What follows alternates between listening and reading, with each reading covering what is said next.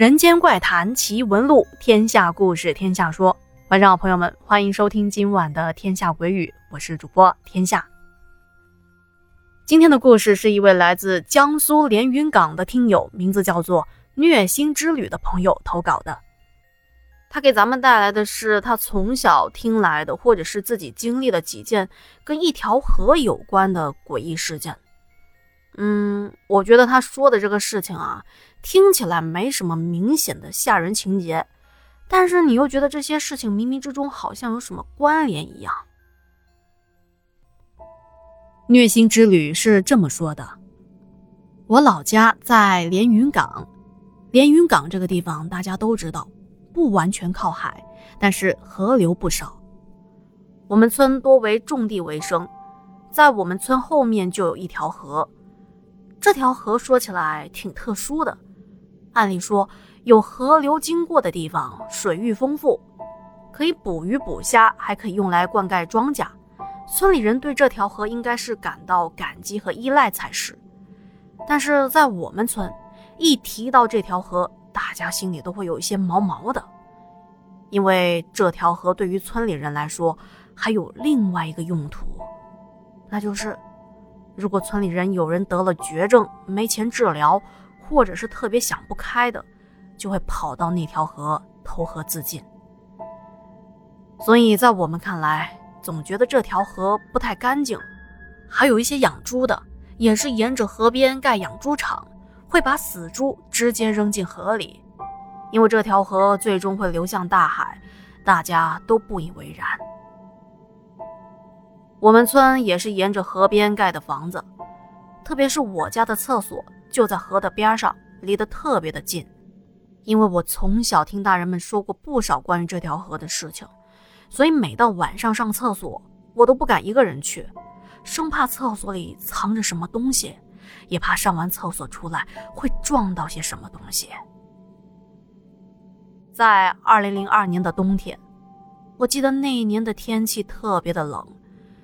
出这件事的时候，河水还没有结冰呢。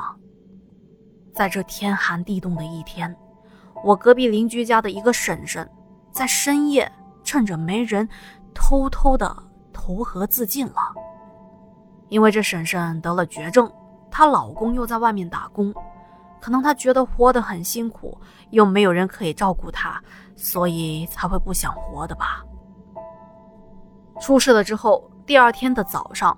我在家里看到门外非常的吵闹，出来一看，发现婶婶家里和河边上都挤满了人。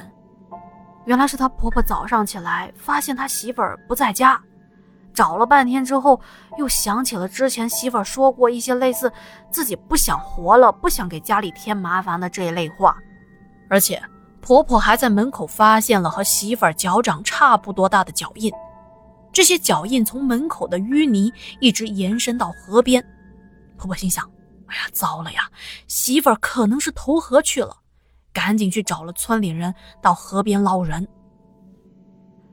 当时他们家闹哄哄的，已经来了不少人，我也跟着跑了出去，看到河床上围了特别多的人，全是来看捞尸体的。由于之前村里也有人投河。有经验的人知道，这种慢慢的从浅滩走到深处投河的人，他的脚最终会陷入淤泥中，然后在水里活活的憋死。由于河水比较浑浊，一开始婶婶家的人到河里到处的打捞，但是捞来捞去，捞了一整天都没捞到。直到有一个很热心的村民，他志愿帮忙。他说自己在河里插鱼插了很多年了，很有经验，就跟婶婶家里人说拿个鱼叉找一下试试。本来婶婶他们家是不愿意尸体受损的，这对死者很不尊重。这种事情搁谁家都不会愿意。你想啊，一叉子下去没个准儿，哪里就有个窟窿眼了。不过因为捞了这么久还是一无所获，最终只能同意了这个方法。于是，这位自告奋勇的大哥拿着鱼叉到处的插，插了一会儿，在河的下游的一处斜坡处，感觉到插到一个很沉重的东西。这仔细一扒拉，还真被他找到了尸体。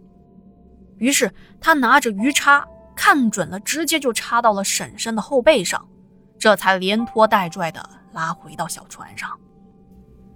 我看到被拖拽的婶婶在水中四肢张开，趴在水面上，连头发就像水草一样飘在水里，不过看不到她的脸。被拖上岸的时候，他还保持着漂在水里的姿势，看上去特别的僵硬，就跟一块冰块一样。在我准备回家的时候，还在婶婶家路边的淤泥发现了两个棕黑色的玻璃罐，看起来像是农药罐，可是里面都空了。我就在猜，婶婶是不是先喝了农药才跳河自尽的呀？当我再次见到婶婶，发现她婆婆已经给她换了一身衣服，尸体就停在他们家的门口，并且很快就办了丧事。在婶婶死后的这天晚上，作为小孩子的我居然失眠了，翻来覆去的总是睡不着。虽然隐隐有了尿意，但是白天才看到捞尸体，现在就更不敢去上厕所了，因为我怕。去到厕所可能会看到已经去世的婶婶，我一直在想象推开厕所门的那一瞬间，可能婶婶就在厕所里面站着。我越想越害怕，那天晚上硬是憋着，连床都不敢下。这诡异的事情在于，自从婶婶自杀以后，他们家就像是受了诅咒一样，接二连三惨遭厄运。先说一下他们家的情况，他们家一共是三兄弟，前面说的这投河的婶婶是他们家的大嫂，大嫂投河之后，接下来是他们家的公公得了哮喘病死了，她婆婆也得了怪病，还没来得及送去医院就死了，老二的腿部有残疾，老三成天跟个小流氓似的不务正业，由于人长得呢也不怎么好看。个子又比较矮，找不到老婆，就在外面乱搞，结果得了艾滋病。由于没有人敢靠近他，没过些日子，老三就在家里上吊死了。现在他们家就剩下老大和老二两兄弟活着。哦，对了，说到这，还有一件事情，就是您还记得前面说的把婶婶捞起来的那位大胆的汉子吗？他的结局也不大好。有一年，他在上班干活，突然就被楼上掉下来的砖头给砸死了。你说这事儿奇不奇怪啊？又过了一些年，有一回放暑假，我和妈妈去地里拔草，因为河流是一直沿着村庄通往田地的，所以我家田地的旁边就是那条河。当时我和妈妈一边拔草一边走。我突然听到河里传来了女人唱歌的声音，那声音听着莫名觉得有点熟悉。因为河岸边长着比人还要高的芦苇丛，在我们田地里是看不到河那边的情况的。我听那个女人唱歌的声音，就像是老家办丧事时哭灵时候的哀嚎，带着撕心裂肺的那种小曲调，听得我头皮发麻。我想看看到底是谁在唱歌，转身就拨开了芦苇丛，往外张望。可是看来看去，看不到唱歌的人。这也太奇怪了。以前我也见到过有人划着船在河里电鱼的，或者是下虾笼和鱼笼抓鱼的，划船都得划上好一会儿呢。刚才那声音离我那么近，不可能一转眼人就消失不见了吧？这时候我就在想，该不会是那个女人回来了吧？就在我准备跟妈妈说有女人在唱歌的时候，那歌声却戛然而止了。又过了两天，我爸爸开着拖拉机到田地里在种水稻的时候，这前面插秧都插得好好的，但是开到我听到哭声的那块地方的时候，拖拉机开着开着，突然发出了。嘎啦啦啦啦的的声音，我爸赶紧把拖拉机停了下来，听着声音啊，就像是机器卡到了什么东西发出来的杂音。他马上下来检查，原来是拖拉机的栓刀犁到一块木板。仔细一看，这居然是半块棺材盖板。听爸爸说，他后来把棺材板扔到一边，也没有当做一回事儿，继续插秧。这家里也没发生什么事情。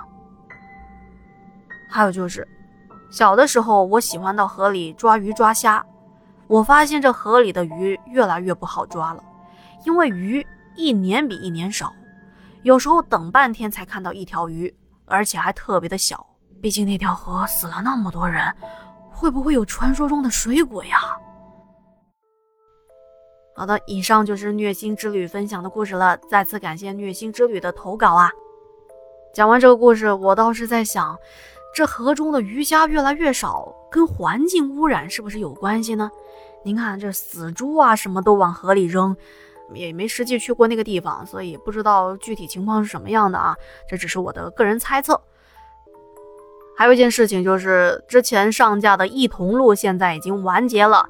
这本小说在刚上架的时候，我吆喝了几次，后来我就没怎么宣传了，因为我觉得它不是一本很长的小说，如果真要听的话，很快就听完了，就想着，哎，完结了再宣传一下，因为很多朋友也跟我一样不喜欢等更嘛。就如果您听完这个《天下鬼语》觉得有一些无聊，想听天下讲其他的一些故事啊，就可以去听一下这本小说。点开我的主页就可以看到这本小说了，全名叫做《捉鬼少女之超凡神童》，又名《异童录》。在接下来也会开始录制新的小说了，敬请期待哦。今天的节目就到这里啦，感谢您的收听和陪伴，我们下期见，别忘了点赞、留言、转发哟。晚安。